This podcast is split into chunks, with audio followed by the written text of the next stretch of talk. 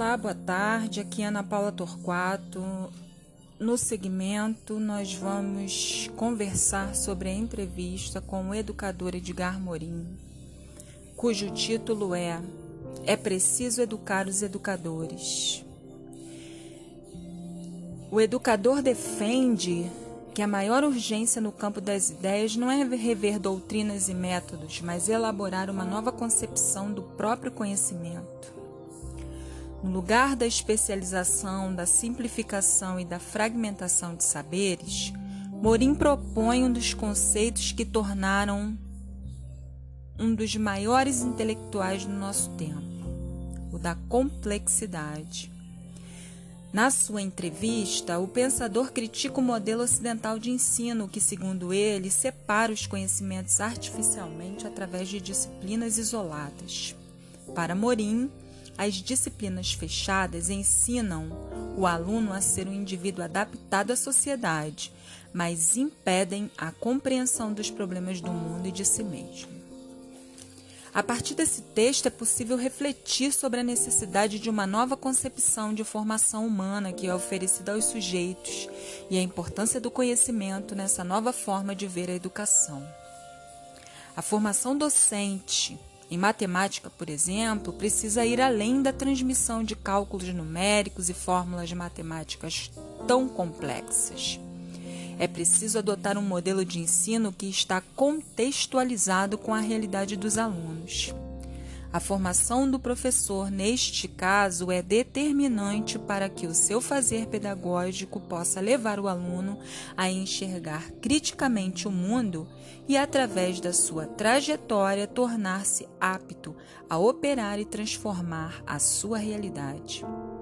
De acordo com o texto de Edgar Morin, vivenciamos um formato educacional em que os conhecimentos são apresentados aos alunos de forma artificial e esta divisão conceitual de disciplinas precisa ir além de uma dinâmica.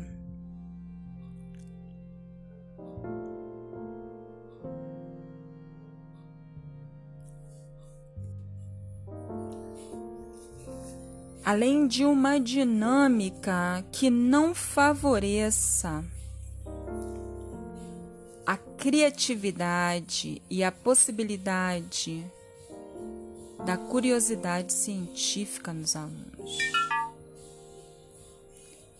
Conhecimento de mundo e o conhecimento que cada um deve ter como parte atuante e transformadora da história ocorre de forma dialógica e diferente daquilo que tem sido praticado ao longo da tradição educacional no Brasil. Precisamos reconhecer então a matemática e tantas outras disciplinas como ciências e conhecimentos, saberes, posturas, formas de vida que podem conviver com a afetividade dos educandos e, sobretudo, com práticas que favoreçam o seu desejo de aprender cada vez mais. É importante refletir então sobre a figura do professor de matemática como um mediador, um facilitador, alguém que, com afetividade e respeito ao ser humano, proporciona aos seus alunos, de forma dialógica e em interação constante, experiências significativas de aprendizagem. Este educador aberto ao novo deve estar disposto a utilizar tecnologias e inovações como reforços pedagógicos para a sua prática e que não seja apenas um transmissor de fórmulas e teoremas para alunos apáticos e entediados.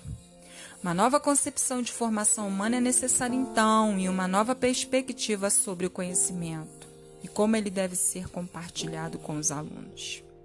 É necessária e urgente.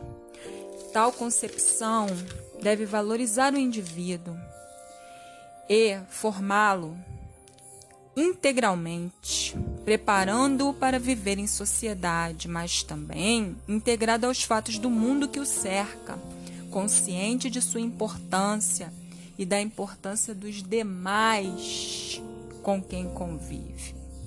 Uma concepção de educação que permita ao aluno conhecer-se para buscar sempre a justiça social.